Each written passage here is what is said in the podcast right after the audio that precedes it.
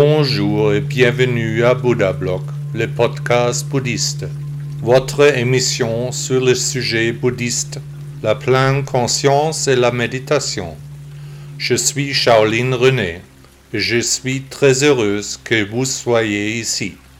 J'ai été moine bouddhiste pendant de longues années. J'ai vécu en Chine dans un temple. Bien que je parle bien le français, j'ai décidé d'enregistrer le podcast avec une voix d'ordinateur. J'aimerais profiter de l'occasion pour vous présenter ces projets.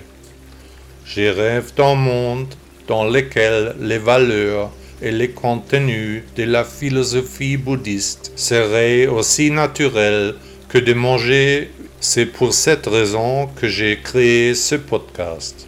Amusez-vous bien avec le Bouddha Bloc français podcast. Le bouddhisme au quotidien, la pleine conscience dans les actions de tous les jours. Veuillez également télécharger mon application sur le store Apple et Android. Vous trouverez plus de détails dans la description ci-dessous. L'application est en amont, mais contient un traducteur en bas de la page ce qui vous permet de lire le texte en français. Ce podcast est financé en grande partie par ses auditeurs. Je serai heureux de vous compter parmi ceux qui le soutiennent. Merci à tous ceux qui soutiennent Bouddha Block à leur manière. L'amour de soi partie 5 Avez-vous déjà écouté les premières parties du thème L'amour de soi au cours des derniers jours? Aujourd'hui, nous continuons. Pour s'aimer davantage, il faut aussi faire quelques exercices d'amour de soi. Tout d'abord, demandez-vous ce que vous aimez faire.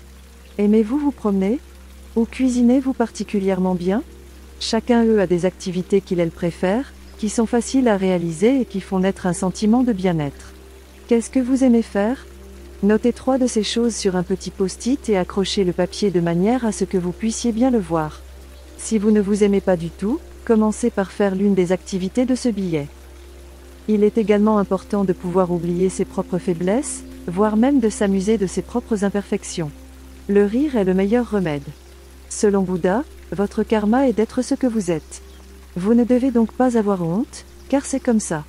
Alors, à la prochaine erreur, souriez simplement, Amusez-vous, ne prenez pas les choses au tragique, acceptez-vous en tant que personne, vous êtes ainsi parce que c'est votre destin d'être ainsi. Ceux qui ont encore du mal à s'aimer, ou du moins à s'apprécier, devraient faire une liste de toutes les choses qu'ils aiment chez eux, elles. Il s'avère alors qu'il y a beaucoup plus de choses en soi qui sont au moins bonnes, que l'on peut au moins aimer, de sorte que l'on peut mieux comprendre la personne dans son ensemble, ce qui permet à son tour d'éprouver plus d'émotions envers soi-même.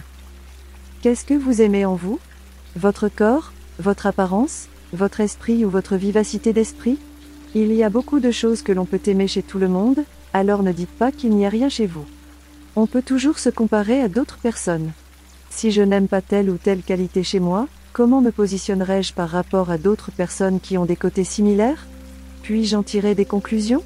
Que se passe-t-il si je suis injuste avec moi-même, beaucoup trop dur, alors que je suis plutôt négligent avec les autres? Que je pardonne aussi des caractéristiques désagréables que je trouve horribles chez moi? Vous voyez que l'amour de soi a beaucoup à voir avec le fait de s'occuper de sa propre personne. Même les plus belles personnes pensent d'elles-mêmes qu'elles ne seraient pas si belles. Tout doit être mis en perspective. Le plus grand ennemi de l'amour de soi est notre critique intérieure, l'ego, qui doit être réduit au silence. Selon Bouddha, nous pouvons bien sûr nous aimer nous-mêmes, car tout est éphémère. Et le chemin est le but.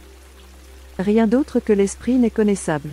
Bouddha, nom d'honneur de Siddhartha Gautama, 560 à 480 avant l'an 0. Le podcast vous a-t-il plu? Merci d'avoir écouté Bouddha Blog. À demain.